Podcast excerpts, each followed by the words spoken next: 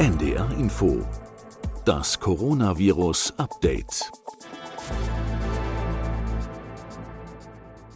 Es hat sich seit gestern nochmal deutlich verlangsamt, das öffentliche Leben in Deutschland und in ganz Europa. Und Professor Christian Drosten hat hier bei uns im Podcast dafür plädiert, sich die Zeit zu nehmen, sich an die Maßnahmen anzupassen, alles Notwendige für die Kinderbetreuung zu regeln zum Beispiel.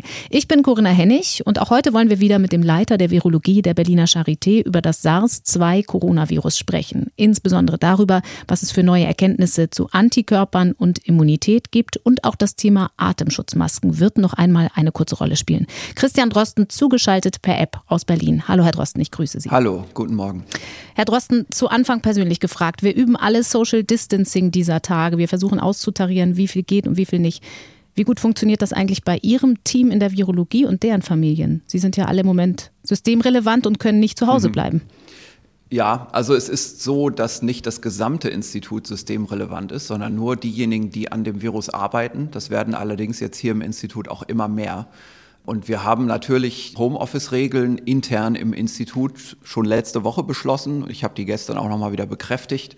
Wir haben also viele Leute, die über lange Zeiträume schreiberisch tätig sind. Also da müssen Veröffentlichungen oder Anträge geschrieben werden. Das kann man zum Glück von zu Hause. Bei den Labormitarbeitern ist es so, dass die Laborarbeit recht autistisch ist. Das heißt, da ist eigentlich jetzt nicht unbedingt eine Gefahr, dass man sich infiziert. Und ich habe eigentlich so ganz generell gesagt, die Laborarbeit ist extrem wichtig und die muss natürlich gemacht werden. Forschung muss Priorität haben, aber kommt für eure Experimente und dann geht wieder zurück ins Homeoffice und seid nicht stundenlang in der Küche zum Quatschen. Und dann ist es so, dass viele bei uns kleine Kinder haben mhm. und die fallen häufig oder fast nie unter diese Regelung, dass sie, sagen wir mal, systemkritische Berufe haben, beide Partner so dass wir auch im Moment relativ viel Heimbetreuung haben. Auch mich betrifft das auch übrigens. Also unser Kleiner ist im Moment jetzt dann auch nicht mehr in der Kita. Mhm. Meine Partnerin ist Wissenschaftlerin, aber wir werden das so lösen, dass wir letztendlich eine Babysitterin zahlen und eine Heimbetreuung dadurch komplett ermöglichen, so dass also meine Partnerin oder auch ich mal zu Hause arbeiten und mal im Institut arbeiten. Und so machen es viele auch. Und das ist dann auch immer so eine Frage, wie man sich dann privat arrangiert. Also wir laden dann auch andere Kinder ein, die können mal mit dabei sein, aber natürlich jetzt keine, keine Horde von Kindern, sondern ein oder zwei Kinder mhm. von guten Bekannten. Ja, so müssen eben viele Leute jetzt ihre eigenen Lösungen finden und dabei natürlich immer dran denken, dass man Gruppengrößen vermeidet, nahen Kontakt vermeidet und jetzt mal über diese Zeit erstmal durchhält, bis Befunde da sind zur Wirkung dieser Maßnahmen in mhm. der deutschen Situation jetzt. Mhm. Also bei Ihnen wie bei allen anderen auch im Prinzip. Mhm. Wir wollen mal auf die Wissenschaft gucken. Das hatten wir gestern auch im Podcast versprochen, dass wir uns wieder mehr diesen Fragen widmen. Es gibt Neuigkeiten in der Frage, wann ist man immun gegen den Erreger? Das wird auch viel nachgefragt von unseren Hörern. Wir haben hier in diesem Podcast mit Ihnen ja auch schon über die Frage der Immunität gesprochen, wenn eine Erkrankung überstanden ist. Sie waren da recht optimistisch. Nicht restlos geklärt waren allerdings Berichte über chinesische Patienten, die sich angeblich mehrmals infiziert hatten. Nun ist eine Studie öffentlich geworden der Chinese Academy of Medical Science noch nicht umfassend begutachtet, die an Rhesusaffen erprobt hat, wie das läuft mit der Antikörperbildung. Und sie verkündet im Prinzip gute Nachrichten. Stimmt sie das hoffnungsfroh oder haben wir das noch mit Vorsicht zu genießen? Hm, also wenn es jetzt nur dieser Artikel wäre, dann würde ich schon sagen, da muss man noch mal ein bisschen warten, ob nicht vielleicht noch eine andere Gruppe das auch mal überprüfen will. Aber auch hier an diesem Artikel gibt es sehr viel Optimistisches. Also um das kurz zu sagen, was die gemacht haben, ist, die haben vier Rhesusaffen infiziert. Jetzt sind Affen, also auch Rhesusaffen, die sind natürlich so nah mit dem Menschen verwandt, dass man da bei Krankheiten immer dran denken kann, dass eigentlich das Krankheitsbild sehr ähnlich laufen muss und dass die Immunität auch große Ähnlichkeit hat. Darum halte ich das schon für relevant. Und was gemacht wurde, ist, man hat diese Affen infiziert mit dem Virus und hat die beobachtet und hat ein Tier dann nach äh, einer kurzen Zeit getötet und seziert, um zu sehen, dass diese Erkrankung auch wirklich so aussieht in der Lunge wie beim Menschen. Das war weitgehend so, wenn da auch ein paar Fragen sind im Detail, die ich hätte. Und drei Tiere ähm, hat man weiter beobachtet. Die sind ausgeheilt nach einer kurzen Krankheitsphase und Dann hat man die nach 28 Tagen, also nachdem die wirklich kein Virus mehr zeigten, nach der Ausheilung nochmal infiziert und zwar mit einer beträchtlichen Virusdosis. Mhm. Also wirklich 10 hoch 6 infektiöse Einheiten, eine Million infektiöse Einheiten, also eine Million mal mehr Virus, als man bräuchte, um minimal eine Infektion hervorzurufen. Mhm. Und diese hohe Virusdosis, und das ist eine Dosis, die sicherlich ein Patient unter natürlichen Bedingungen nicht abkriegen würde, hat bei allen Tieren dennoch keine Infektion mehr hervorgerufen. Also die überstandene Infektion vorher hat selbst bei dieser extrem hohen Virusdosis eine neue Infektion verhindert. Und das ist auch das, was wir erwarten im Menschen, dass wir zumindest mal, also ich, ich würde jetzt mal sagen, zumindest für die Dauer der Pandemie und wahrscheinlich noch eine Zeit lang darüber hinaus, sind wir eben immun. Das ist auch meine Arbeitshypothese für den Menschen. Wir müssten natürlich schon sagen, das ist jetzt eine Studie an einer kleinen Zahl von Affen. Und da muss man natürlich mit Vorsicht drauf schauen. Affen sind dann doch keine Menschen im Detail. Und man braucht eine klinische Beobachtung. Also man müsste schon jetzt mal schauen, Patienten, die aus dem Krankenhaus entlassen sind nach überstandener Infektion, die würde man gerne mal über eine Zeit verfolgen und gegen eine Kontrollgruppe beobachten, wo man sagen würde, also hier sind zum Beispiel zehn entlassene Patienten und hier sind zehn Leute, die haben eindeutig noch keinen Antikörper, die sind also noch nicht immun. Und jetzt beobachten wir die einfach für die nächsten drei Monate und schauen mal, in welcher Gruppe sich wie viele infizieren das wäre eine Studie, die man sicherlich demnächst auch sehen wird in den wissenschaftlichen Beiträgen. Warum wissen wir eigentlich so wenig über genesene Patienten? Wir hören immer Zahlen, Fallzahlen, wir hören Sterblichkeitsfallzahlen, aber wir wissen sehr wenig darüber, wann sind Patienten wieder genesen und genau diese mittelfristige Beobachtung, wie geht es denen dann weiter? Woran liegt das? Ich glaube, das liegt so ein bisschen daran, dass die Literatur noch nicht so weit ist. Also äh, viele Kliniker, die solche Patienten behandeln, sind im Moment sehr beschäftigt und die schaffen es einfach nicht so schnell, das aufzuschreiben. Also es ist schon sehr aufwendig, einen wissenschaftlichen Bericht zu schreiben, sowohl über einen einzelnen Fall als auch über eine Fallgruppe. Das sind Wochen von Arbeit und viele gerade Personen, die im Krankenhaus beschäftigt sind und gleichzeitig Wissenschaft machen, die kriegen im Moment diese Zeit einfach nicht zusammen, mhm. weil die Station voller Patienten ist und die Situation immer komplizierter wird im Moment. Und da bleibt einfach wenig Zeit für Wissenschaft, so dass man eben ja die die Berichte nehmen muss, die jetzt da sind, oder dass man auch viel mit Kollegen reden muss und sich das eben aufschreibt, was man da so hört. Wir haben ja zum Beispiel Erfahrung mit der Münchner Kohorte. Das war zu einer Zeit, als es noch so viel Ruhe gab.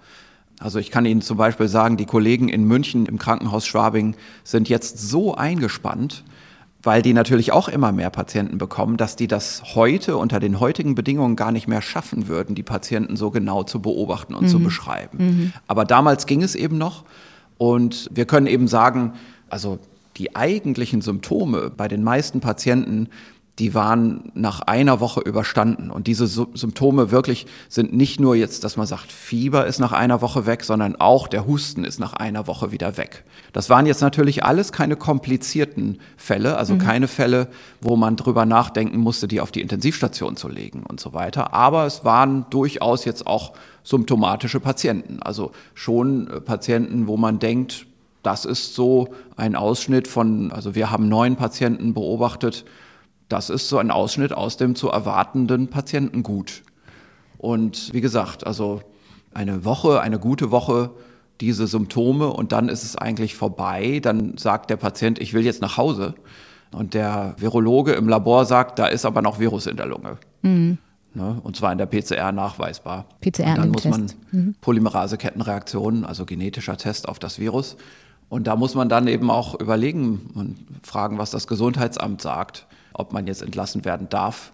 Da sind wir auch im Moment dabei, Vorschläge zu erarbeiten. Ich glaube, das hatte ich irgendwann schon mal in der Vergangenheit angesprochen, ja. ähm, dass man also nicht nur schaut, bis wann ist die Polymerase-Kettenreaktion, der genetische Test positiv, sondern bis wann ist auch die Zellkultur noch positiv, also bis wann können wir noch infektiöses Virus nachweisen im Labor. Und da sieht es so aus, dass das grundsätzlich nach einer Woche vorbei ist mit der Nachweisbarkeit von infektiösem Virus so dass man also da im Benehmen mit Behörden auch entscheiden könnte, schon nach einer Woche zu entlassen oder zumindest nach einer Woche in die Heimisolierung zu entlassen. Wissen Sie von dieser Münchner Kohorte, sind diese Patienten eigentlich mittlerweile alle entlassen? Auch da gab es Unklarheit. Die sind alle entlassen. Mhm. Vielleicht an dieser Stelle nochmal ein Hinweis zwischendurch. Wir bekommen ja nach wie vor viele, viele Mails von Menschen, die verunsichert sind und wir versuchen einige davon hier im Podcast einzubinden. Das sind aber oft auch ganz konkrete, persönliche Fragen. Was ist mit der 90-jährigen Schwiegermutter? Wann kann ich wieder meinen Urlaub planen? Wie viele Freunde dürfen meine Kinder jetzt noch sehen?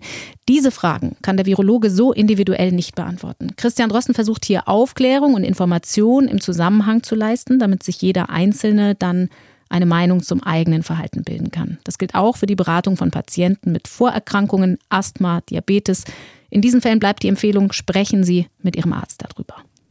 Stichwort Antikörper noch einmal. Diese Hoffnung machenden Indizien, sage ich jetzt mal, dass es tatsächlich eine richtig belastbare Immunantwort des Körpers gibt.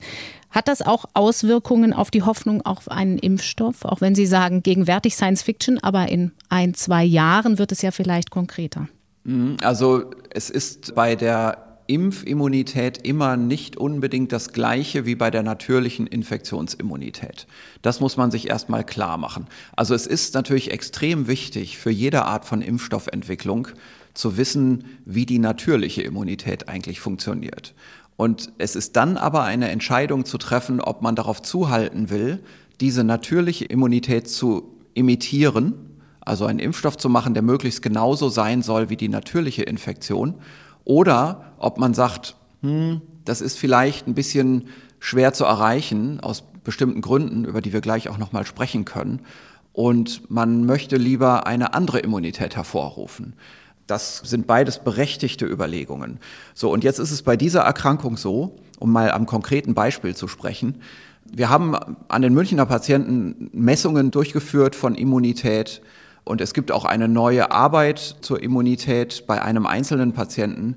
Und der Gesamteindruck dieser Arbeiten, die sind also beide noch nicht, das eine ist zwar formal publiziert, das andere ist vorläufig publiziert, ist, dass die Patienten Antikörper bekommen, und zwar recht früh in der Infektion. Also wir können sagen, bei SARS damals, da war das so, dass Patienten am Ende der zweiten Woche und dann über die dritte Woche Antikörper entwickeln. Ne? Also mhm. Also die ersten Patienten in der Kohorte kriegen ihre Antikörper am Ende der zweiten Woche und bis zum Ende der dritten Woche haben sie dann alle Antikörper. Ne? Das ist ja, man beobachtet ja immer eine ganze Gruppe von Patienten und fragt sich, wann haben alle dann Antikörper? Mhm. Wir sprechen da übrigens von Serokonversion, das ist so ein Fachbegriff, der sagt einfach die Entwicklung von Antikörpern. Und jetzt ist es bei diesem Virus so, die Serokonversion, die passiert hier schon am Ende der ersten Woche bei diesen Patienten und zwar mit hoher Zuverlässigkeit. Das ist etwas, worüber ich mich sowohl gewundert als auch gefreut habe, denn das spricht dafür, dass die Immunität sich hier sehr schnell einstellt bei dieser Infektion. Und da kann man natürlich viel drüber spekulieren, warum das so ist und warum das so anders als bei SARS ist. Und da gibt es zwei Hinweise. Der eine ist theoretisch, und ganz leicht zu verstehen. Also wenn wir ein Virus haben, das im Rachen schon repliziert, wie wir ja wissen, bevor es in die Lunge geht, dann muss man eigentlich die ganze Zeit, in der das Virus schon im Rachen vorrepliziert, mitrechnen für die Immunisierung. Mhm. Das heißt, da geht, wir, wir sagen, der Antigenstimulus, also der Reiz durch die Anwesenheit eines, eines Virus auf das Immunsystem schon los. Und vielleicht ist es so, dass viele Patienten eben in dem Moment, wo das Virus dann in die Lunge runterwandert, am Ende der ersten Woche, gleichzeitig schon so weit sind, dass sie eigentlich eine Immunreaktion machen.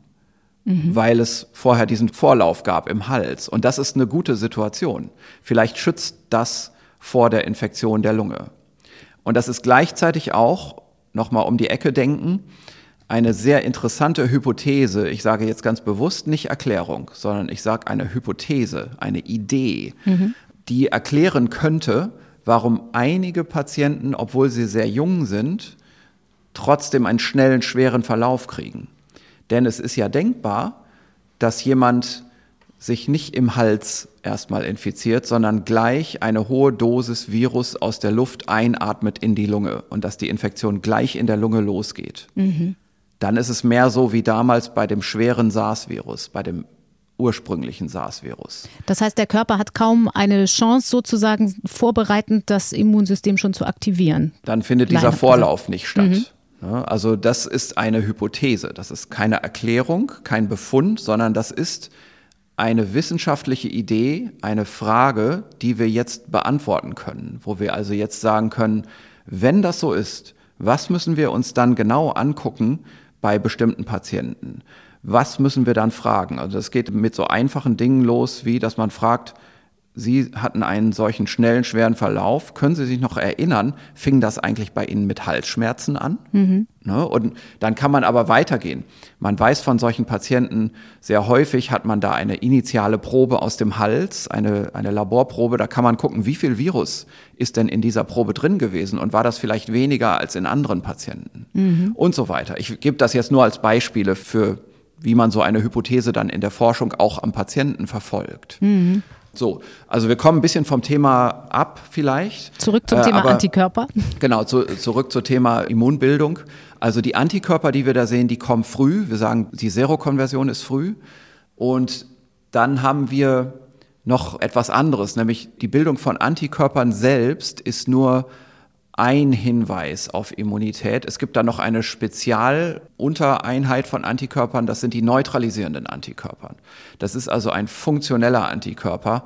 Im Prinzip ist das auch nur ein Antikörper, aber wenn wir die Antikörper im Labor testen, dann sehen wir, dass das Virus davon abgehalten wird, in Zellen einzudringen im Labortest. Mhm. Und das ist ein Antikörper, der nicht nur nachweisbar ist im Labor, sondern der auch eine Funktion hat im Labor, nämlich das Virus zu neutralisieren. Und diese neutralisierenden Antikörper, die sind eine der wichtigsten Effektorfunktionen des Immunsystems. Also das ist das, was eigentlich ein Antikörper ausrichtet. Also ein Antikörper wird ja nicht gebildet, damit der Labortest positiv wird, sondern der wird gebildet, damit das Virus gestoppt wird. Mhm. Und dieses Stoppen des Virus, das können wir im Labor in einem Spezialtest nachweisen. Und wir können sagen, diese Patienten in der Münchner Kohorte, die haben erstaunlicherweise nicht alle zusätzlich zu ihren nachweisbaren Antikörpern auch neutralisierende Antikörper gebildet. Was machen denn die nachweisbaren Antikörper, die nicht neutralisierend sind, im Unterschied nochmal, um es klar zu machen? Die binden auch an das Virus, aber die können das Virus nicht so richtig stoppen. Die können das Virus nicht so richtig davon abhalten, in die Zellen einzutreten. Und übrigens für die Experten unter den Zuhörern, das ist natürlich jetzt wieder hier alles grob vereinfacht. Das liegt natürlich daran, wie man den Neutralisationstest durchführt und so weiter. Aber wir müssen hier eben, haben uns ja vorgenommen, auch eben breitere Bevölkerungsgruppen zu informieren, die keine, sagen wir mal, infektionsbiologische Grundausbildung haben. Genau. Ähm, also, das ist ein funktioneller Labortest, der sagt uns etwas über die Immunfunktion und wir machen die Beobachtung, eine ganze große Gruppe von Patienten wird gesund. Und während der Gesundung sehen wir, dass zwar alle Antikörper machen, was sagt, das Immunsystem ist angesprungen, und gleichzeitig sehen wir aber, dass nicht alle neutralisierende Antikörper machen. Das ist eine interessante Beobachtung. Das ist auf den ersten Blick erstmal ernüchternd, Mhm. Also man würde vielleicht sagen, oh, bei einigen von diesen Patienten hat offenbar das Immunsystem nicht richtig reagiert. Die Antikörper haben gar nicht funktioniert gegen das Virus. Mhm. Das ist die erste Überlegung. Aber die zweite Überlegung, wenn man dann nochmal drüber nachdenkt, ist, die sind aber ja trotzdem gesund geworden. Dann müssen die ja irgendwie anders das Virus losgeworden sein. Und die Antwort darauf ist, dass es eine andere Abteilung des Immunsystems noch gibt. Es gibt nicht nur die Abteilung Antikörper, sondern es gibt auch die Abteilung Zellen.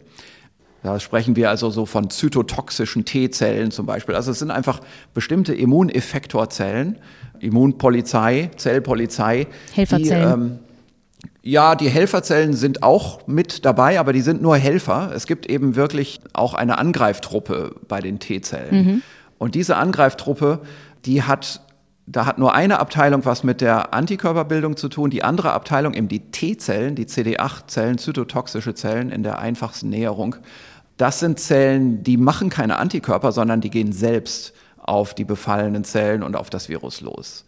Und wenn so ein Infektionsgeschehen mit der Ausheilung einhergeht und wir sehen, da entstehen Antikörper, die sind im Labor messbar, aber das korreliert nicht so ganz mit der Entstehung von neutralisierenden Antikörpern. Dann ist die naheliegende Erklärung zu sagen, dann ist das also eine Elimination durch diese andere Abteilung, die sehr wichtige Abteilung von zytotoxischen T-Zellen mhm. im Immunsystem. Und dann sind die Antikörper, die wir im Labor messen, auch nicht bedeutungslos, aber die sind nicht das funktionierende Korrelat der Viruselimination, sondern die sind nur ein Beiprodukt. Also das ganze Immunsystem springt an. Beide Abteilungen sind natürlich in Alarmmodus versetzt, aber das, was das Virus hier eliminiert, ist wahrscheinlich diese nicht im Antikörpertest sichtbare Abteilung, die zytotoxischen T-Zellen. Mhm. Wir sagen einfach die zelluläre Immunantwort. So sagen halt gerade also Leute wie ich oder, oder auch klinische Infektionsmediziner, die sagen, das ist halt eine zelluläre Elimination. Das ist ein ganz grober, fast schon umgangssprachlicher Ausdruck, aber das ist ein gutes Denkmodell. Und der Eindruck hier von dieser Erkrankung ist also, und das ist auch übrigens bei der Influenza so und bei vielen anderen Atemwegsviruserkrankungen. Wir sehen zwar Antikörper, aber diese Antikörper sind nicht der direkte Mechanismus der Elimination des Virus, sondern die sind ein Beiprodukt der Immunaktivierung. Mhm. Und das, was wir unsichtbar zusätzlich aktivieren, das zelluläre Immunsystem, das ist der eigentliche Grund, warum die Infektion eliminiert wird. Da sprechen wir also jetzt von dem Idealfall. Das gesamte Immunsystem sozusagen springt an auf zwei Wegen. Wenn wir aber die neutralisierenden Antikörper noch einmal kurz betrachten. Es gibt ja das Prinzip der passiven Impfung. Also mhm. Personen vorübergehend mit fremden Antikörpern auszustatten, Antikörpern von wieder genesenen Patienten. Kann das bei der Eindämmung der Ausbreitung des Coronavirus eine Rolle spielen? Ja, unbedingt. Also ähm, hier ist es so, dass wir eben in der Impfstoffentwicklung, und das gilt, ich will das ausweiten, Sie haben jetzt schon passive Impfstoffe angesprochen, das gilt sogar auch für die aktive Impfstoffentwicklung. Aber um das mal zu erklären, erstmal ein passiver Impfstoff bedeutet, da muss das Immunsystem des Patienten nichts aktiv tun, sondern man kriegt einfach einen Immuneffektor ins Blut mhm. infundiert, ein Antikörper. Kann man auch in den Muskel übrigens spritzen. Und so ein Antikörper, der muss im Labor natürlich vorher hergestellt werden. Der wird biologisch hergestellt im Labor. Da gibt es verschiedene Produktionswege. Das einfachste wäre, dass man Antikörper von gesundeten Patienten nimmt und deren Plasma präpariert und die Antikörper daraus anreichert und das dann kranken Patienten gibt. Mhm. Da gibt es im Moment auch Unternehmungen, gerade aus dem Bereich der Immunhämatologie und Transfusionsmedizin, wo solche Studien jetzt vorbereitet werden, dass also ausgeheilte Patienten Blut spenden für Kranke. Mhm. Was ich übrigens ein schönes solidarisches Prinzip finde. Und es gibt ja viele Ausgeheilte pro Schwerkrankem. Das muss man sich ja immer klar machen. Also bei allen schrecklichen Szenarien, die uns jetzt drohen, ist das eben in der überwältigenden Mehrheit aller Fälle eine gut zu überstehende Infektion. Gut, jetzt gibt es da natürlich noch Spezialisierungen und Verbesserungen. Eine Verbesserung ist, dass man nicht so ein Serum von einem Patienten nimmt, sondern einen sogenannten monoklonalen Antikörper.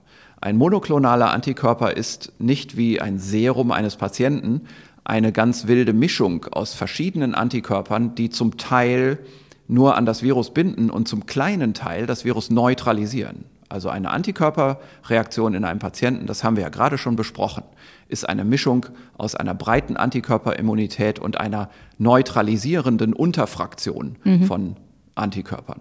Und was wir aber machen können im Labor, ist, dass wir speziell nur diese neutralisierende Unterfraktion künstlich in den Vordergrund bringen. Und zwar durch die Herstellung eines monoklonalen Antikörpers. Da ist also wirklich der Begriff Klon auch drin. Das ist tatsächlich so, dass diese Antikörper von einer Zelllinie produziert werden, wo jede Zelle genetisch vollkommen identisch ist. Mhm. B-Zellen, also Immuneffektorzellen, und das sind transformierte B-Zellen, die sind also mit Krebszellen dazu gebracht worden, dass die sich un, man kann fast sagen, unkontrolliert vermehren und sehr aktiv sind in der Produktion von Antikörpern. Mhm. Und zwar nur von einem Antikörper, den man vorher selektiert hat auf seine neutralisierende Aktivität. Also genau der Antikörper, den wir brauchen. Die der Reihenform. Antikörper, der genau in die richtige Kerbe haut beim Virus. Mhm, die Reihenform sozusagen. Genau. So, und das ist ein großer, aufwendiger Prozess, so etwas zu machen.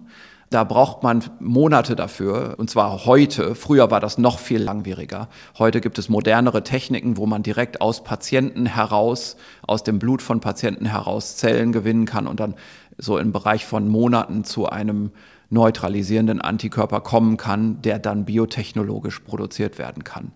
Es gibt aber eine Studie, die ist jetzt gerade erschienen, sehr interessante Studie von der Gruppe von Berend Jan Bosch aus Utrecht, auch eine befreundete Arbeitsgruppe, mit der wir schon viel gearbeitet haben. Die sind spezialisiert auf solche Dinge und die haben in der Vergangenheit schon monoklonale Antikörper gemacht mit einem etwas aufwendigeren klassischen Verfahren. Aber die hatten viel Zeit dafür, denn SARS ist 17 Jahre her. Und das haben die in der Zwischenzeit gemacht. Und die haben neutralisierende monoklonale Antikörper gemacht für das SARS-Coronavirus. Mhm. Und die haben sie jetzt in den letzten Wochen nochmal alle durchgeschaut und ausprobiert im Labor gegen das neue Virus. Und sie haben einen Antikörper gefunden dabei, der kreuzreagiert, wo wir also sagen, wir wissen gar nicht genau, an welcher Stelle des Virus diese Antikörper jeweils angreifen. Wir wissen, der Angriffspunkt liegt im Hauptoberflächenprotein des Virus, also das Protein, mit welchem das Virus in die Zelle eindringt. Mhm. Und wir wissen aber nicht genau, an welcher Stelle dieses Proteins dieser Antikörper aktiv ist. Was wir aber wissen ist, der ist bei dem alten SARS-Coronavirus gefunden worden und ist dort aktiv und der ist durch einen glücklichen Zufall auch aktiv bei dem neuen SARS-Coronavirus, das jetzt zirkuliert. Das heißt, und das ist also jetzt total erfolgversprechend, dass man so einen Antikörper jetzt biotechnologisch herstellt und so ein monoklonaler Antikörper, der biotechnologisch in reiner Konzentration und hoher Konzentration hergestellt wurde, den kann man einem Patienten in den Muskel injizieren und dann hat dieser Patient so viel Antikörper in seinem Blut und zwar auch nur genau den richtigen Antikörper, dass durch das im Prinzip das Durchschwitzen dieses Antikörpers aus dem Blutserum in die Schleimhäute der Lunge man erwarten kann, dass das Virus dadurch gestoppt wird. Das heißt, wenn Sie sagen, Monate braucht es schon, aber wenn wir jetzt auf Herbst, Winter gucken, ist das dann denkbar, dass man sowas tatsächlich ein bisschen mehr zum Einsatz bringen kann für Klinikpersonal, vielleicht auch für besonders gefährdete Patienten? Ja, also diese Zeitprojektionen sind schwierig. Also wir haben hier immer zwei Aspekte, die wir besprechen. Das eine ist die Biologie dahinter und auch wie man sowas macht, sowas herstellt. Und dann kommt wieder so eine regulative, fast schon politische Diskussion, wie lange dauert das jetzt, bis man sowas dann auch zugelassen bekommt. Mhm. Wie bei den Und Impfstoffen. Da, genau, wie bei den normalen Impfstoffen auch. Und da ist es dann leider so, dass auch dort wieder regulative Prozesse in Kraft sind, wo man sich bei dem dramatischen Szenario, das uns bevorsteht, tatsächlich so langsam Gedanken machen muss, ob man da bestimmte Abkürzungen geht. Mhm. Also ob man dann eben auch bestimmte Risiken eingeht. Aber ich möchte das hier in dieser breiten Öffentlichkeit nicht besprechen. Ich kann nur sagen, dass sicherlich dort, wo man so etwas vordenkt, sehr intensiv über Optionen nachgedacht wird. Mhm. Herr Drosten, wir haben ja jetzt schon eine Weile gesprochen. Wir wollen uns noch mal ganz kurz konkreteren Hörerfragen zuwenden, auch zum Thema ja, Antikörper. Ich will nur noch Entschuldigung, ja. also nur eine Sache. Also ich bin da an der Stelle bin ich dann doch wieder ein bisschen Nerd und Professor und möchte einfach nur sagen, ich möchte einen Gedanken noch zu Ende führen, Gerne. ganz kurz gesprochen, nur damit es vollständig ist. In der Impfstoffentwicklung haben wir also auch die Möglichkeit, jetzt bei der aktiven Impfung diesen anderen Weg zu gehen. Diesen Weg zu gehen, zu sagen, wir machen gar nicht eine Impfantwort, die so mhm. ist wie die natürliche Infektion, sondern wir machen eine alternative Impfantwort, die nur darauf zielt, dass wir neutralisierende Antikörper kriegen mhm. im Patienten. Und da gibt es interessante Impfstoffkonzepte, die genau darauf abzielen. Und es gibt Gründe zu denken, warum solche Impfstoffe in größerer Menge zu produzieren sind. Und es könnte sein, dass das am Ende die wirklichen Pandemie-Impfstoffe sind. Also wenn man irgendwo Abkürzungen gehen könnte, dann würde man an diesen Stellen Abkürzungen gehen, wo man Impfstoffe entwickelt, die eigentlich eine andere Immunantwort machen, als die natürliche Infektion, die eigentlich nur darauf abgezielt sind, ein möglichst hohes Niveau von neutralisierenden Antikörpern zu machen. Und das Rezept dafür, wenn es in breiter Masse so gehen soll, wäre, dass man ein rekombinantes Protein herstellt in Hefe und das zusammentut mit einem Adjuvanz und das dann intramuskulär verimpft. Das eine ist ja die große Frage immer nach Impfstoffen, nach Immunantwort und so weiter. Das zweite ist aber auch die Frage nach Testung, wenn es um die Ausbreitung des Virus geht. Und da konkret hat uns eine Hörerfrage erreicht oder mehrere sogar aus Apotheken, die sagen, jetzt flattern uns langsam Angebote für kommerzielle Antikörpertests ins Haus. Was ist davon zu halten? Ja, diese Antikörperteste, die kommen jetzt vor allem aus Asien. Dort ist die Biotech-Industrie sehr früh auf das Thema aufgesprungen, wie man sich denken kann. Und die werden jetzt angeboten, die haben das Format von einem Schwangerschaftstest. Äh, wir sagen vom Fachbegriff her, ist das ein Lateral Diffusion Device. Mhm. Ja. Also Schwangerschaftstest trifft es ganz gut. Ne? Es, wir testen hier natürlich nicht auf das Schwangerschaftshormon, aber wir testen auf eine andere biologische Größe, nämlich auf den Antikörper gegen dieses neue SARS-Virus. Mhm. Das Problem hierbei ist zweifach. Das eine ist, diese Schwangerschaftstests sind nicht so zuverlässig wie normale Laborteste. Die haben also eine gewisse Fehlerrate. Das ist immer so bei diesen, bei diesen Testformaten. Das andere Problem ist gravierender. Wir testen ja hier nicht auf das Virus, sondern wir testen auf den Antikörper. Und jetzt haben wir ja gerade in meiner langen Vorrede vorhin schon erklärt oder besprochen, dass die Antikörper ja erst am Ende der ersten Woche oder sogar noch vielleicht nach zehn Tagen kommen bei den Patienten. Das heißt, wir sind blind für die erste Krankheitsphase. Mhm. Also jemand, der die Krankheit hat und sich mit diesem Test dann testet, solange der in den ersten zehn Tagen der Krankheit ist, kann man gar nichts sagen. Der kann das haben oder kann es nicht haben. Der Test ist vollkommen nutzlos. Aber man könnte im Nachhinein, also eine Familie, die jetzt merkt, wir haben schon heftige Erkältungssymptome, wir bleiben zu Hause, wir überstehen das komplett und drei Wochen später gucken wir mal drauf mit so einem Antikörpertest, das wäre denkbar. Das ist denkbar. Man muss nur sagen, diese Antikörperteste, die sind ja dafür gedacht, dass sie möglichst schnell und sofort ein Ergebnis liefern. Aber diese Situation, die, die wir jetzt hier beschreiben, also eine Familie denkt sich, na, hatten wir das denn jetzt letzte Woche oder vor zwei Wochen? Die kann man natürlich auch in Ruhe beantworten. Da muss man nur eine Blutprobe ins Labor schicken. Und dann kann man das mit normalen Labortests machen. Es ist allerdings im Moment so, dass nur Speziallabore das können. Also wir können das nachweisen. Ich weiß aber nicht, wie viele Labore noch in Deutschland das nachweisen können. Und da könnten tatsächlich jetzt so in der Übergangsphase diese Schnellteste schon hier und da mal eine Lösung bieten. Aber ich würde dringend empfehlen, das dann zumindest unter Beratung mit dem Hausarzt zu machen, denn sonst entsteht da so viel Verwirrung und diese Teste haben auch so hohe Fehlerquoten, dass ich fast nicht dazu raten möchte. Mhm. Wir werden aber jetzt hier bei uns im Labor anfangen, solche Tests zu vergleichen mit den schon etablierten Labortests auf Antikörper. Nur ganz grundsätzlich, also für Leute, die jetzt sich interessieren und die zuhören, es wird sicherlich auch in den nächsten Wochen bis Monaten eine andere Art von Schwangerschaftstest geben. Also Sie verstehen, ich sage jetzt wieder Schwangerschaftstest, mhm. nur weil das so aussieht von außen wie ein Schwangerschaftstest und so funktioniert vom technischen Prinzip. Und dieser Art von Test wird dann testen auf das Antigen des Virus, also auf die Proteine des Virus. Vor allem auf das Bauprotein, das Nukleokapsidprotein des Virus, das im Viruspartikel in großer Konzentration vorkommt. Mhm. Ähm, und dieser Test wird dann das Virus direkt nachweisen und der hat nicht mehr diese Nachweislücke am Anfang der Symptome. Mhm. Dazu muss ich einschränkend sagen, grundsätzlich sind diese Antigennachweisteste nicht so empfindlich wie unsere jetzigen PCR-Teste, also wie die molekularbiologischen Teste, die genetischen Teste. Und es kommt immer auf die Infektion drauf an, ob solche Antigenteste nützlich sind oder nicht. Und zwar muss man einfach fragen, am Anfang der Infektion, wo man diese Teste einsetzen will, hat da der durchschnittliche Patient schon ganz viel Virus, also geht es schlagartig los in der Probe oder muss das Virus sich erst langsam aufbauen und am Anfang ist erst sehr wenig Virus, so dass wir einen sehr empfindlichen Test brauchen, so dass wir also da nur mit der PCR arbeiten können. Mhm. Und da ist die gute Nachricht, dass bei dieser Erkrankung sehr viel Virus schon am Anfang der Infektion im Hals ist so dass man schon denken kann, vielleicht noch nicht am ersten Tag der Symptome, da muss sich tatsächlich das Virus auch noch ein bisschen aufbauen bei manchen Patienten, aber so ab dem zweiten, dritten Tag der Symptome gehe ich im Moment davon aus, dass man aus einem Rachenabstrich so einen Schnelltest dann durchführen können wird. Davon gehe ich jetzt wirklich fest aus, nach allem, was ich weiß über dieses Virus und auch generell über solche Teste weiß.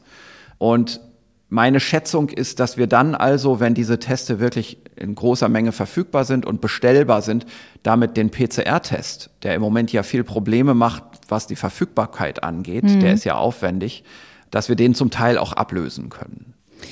Eine letzte Frage, Herr Drosten, die uns massiv immer noch und immer wieder erreicht von Hörern, ist die Frage nach Atemschutzmasken. Wir verlassen jetzt mal kurz den Bereich Antikörper und gehen abschließend nochmal auf Übertragung.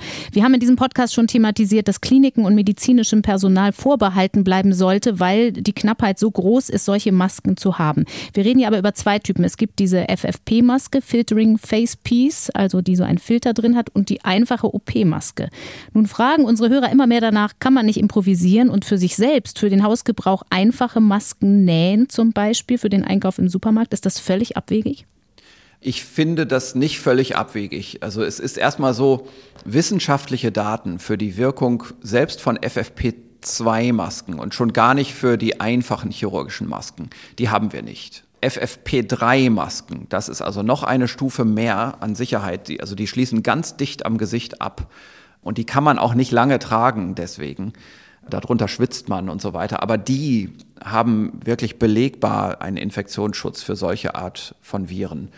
Bei den anderen Masken, bei den einfacheren Masken kann man aber ja nicht von der Hand weisen, auch wenn es keine wissenschaftlichen Daten jeweils gibt, dass so ein Effekt wie eine feuchte Aussprache, also wenn ich infiziert bin und ich trage so eine Maske in der Öffentlichkeit, dass das natürlich schon grobe Tröpfchen abhält. Und auch andersrum, wenn mir jemand gegenübersteht und mich also anhustet, also das Einatmen, grobe? ja, also das Einatmen eines mittelgroben Aerosols, das gerade in diesem Moment in der Luft steht, das wird wahrscheinlich durch diese Maske nicht abgehalten. Mhm. Also es ist tatsächlich in der Betrachtung so, also das ist, das ist, was wir denken, dass dieses Einatmen durch diese Maske nicht verhindert wird. Also man denkt immer, man schützt sich selbst mit der Maske, in Wirklichkeit schützt man aber andere.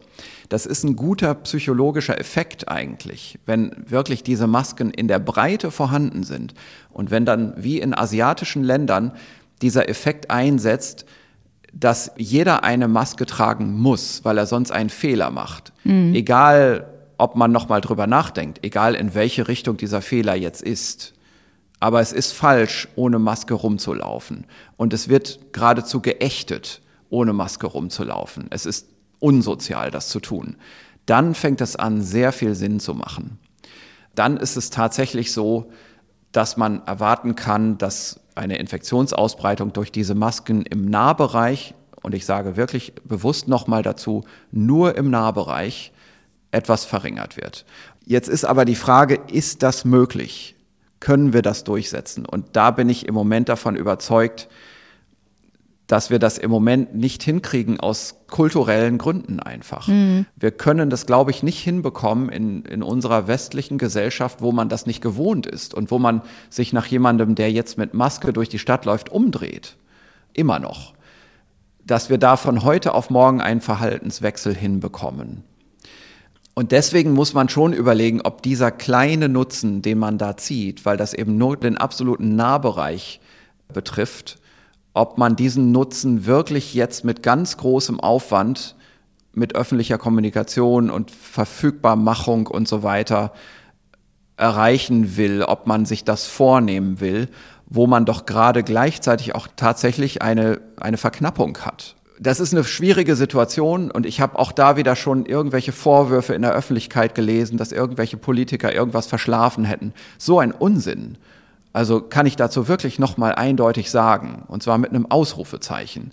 Zu einer Zeit, als man sowas hätte bestellen müssen in ganz großen Mengen und beschlagnahmen müssen, hat die Weltgesundheitsorganisation noch offiziell davon gesprochen, dass das noch nicht mal ein öffentlicher Gesundheitsnotstand ist, geschweige denn einer Pandemie. Damals war die öffentliche und verifizierte Meinung, dass man das wird eindämmen können.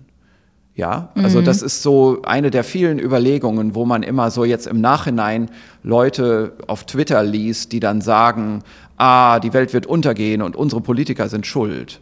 Das ist so eine Verkürzung und das ist so unangebracht. Ja, aber es ist nun mal jetzt diese Situation und daran hat niemand Schuld. Ich will mhm. das einfach nochmal sagen, niemand hat Schuld. Aber wir haben jetzt im Moment eine Verknappung von diesen Masken und wir müssen deswegen aufpassen, dass das medizinische Personal, wo dieser Nahbereich zutrifft, das ist mhm. klar. Also im Krankenhaus sind wir in diesem Nahbereich und sind wir wirklich auch mit einer höheren Wahrscheinlichkeit mit wirklich infizierten Patienten und auch möglicherweise infiziertem medizinischen Personal befasst. Da brauchen wir solche Masken. Das ist jetzt einfach im Moment die Situation. Und aus all dieser Hintergrundüberlegung heraus würde ich dann jetzt sagen, wenn jemand Lust hat, sich eine Maske zu nähen und damit ein gutes Gefühl hat in der Öffentlichkeit, ja klar, natürlich. Das mhm. kann man ruhig machen. Also warum denn nicht? Und gerade wenn jetzt man das auch aus einem bunten Stoff macht, der vielleicht so ganz schick aussieht und man nicht so aussieht wie ein Krankenhausmitarbeiter in der Öffentlichkeit, drehen sich vielleicht auch nicht so viele Leute danach um. Mhm. Als Zeichen der Solidarität, wenn man möchte, kann man sich also eine bunte Maske nähen und es gibt dem Ganzen vielleicht auch einen positiven Touch. Ja. Professor Christian Drosten, so viel erstmal für heute. Wir haben lange gesprochen heute. Wir sprechen uns morgen wieder mit mehr wissenschaftlichen und auch konkreten Fragen rund um das SARS-Coronavirus 2. Vielen Dank nach Berlin. Gerne, bis morgen. Tschüss. Diesen Podcast finden Sie, findet ihr immer mittags in der ARD Audiothek und unter ndr.de slash Corona-Update. Dort gibt es auch die Transkripte unseres täglichen Updates mit Christian Drosten. Mein Name ist Corinna Hennig. Ich sage Tschüss, bis morgen. Das Coronavirus Update. Ein Podcast von NDR Info.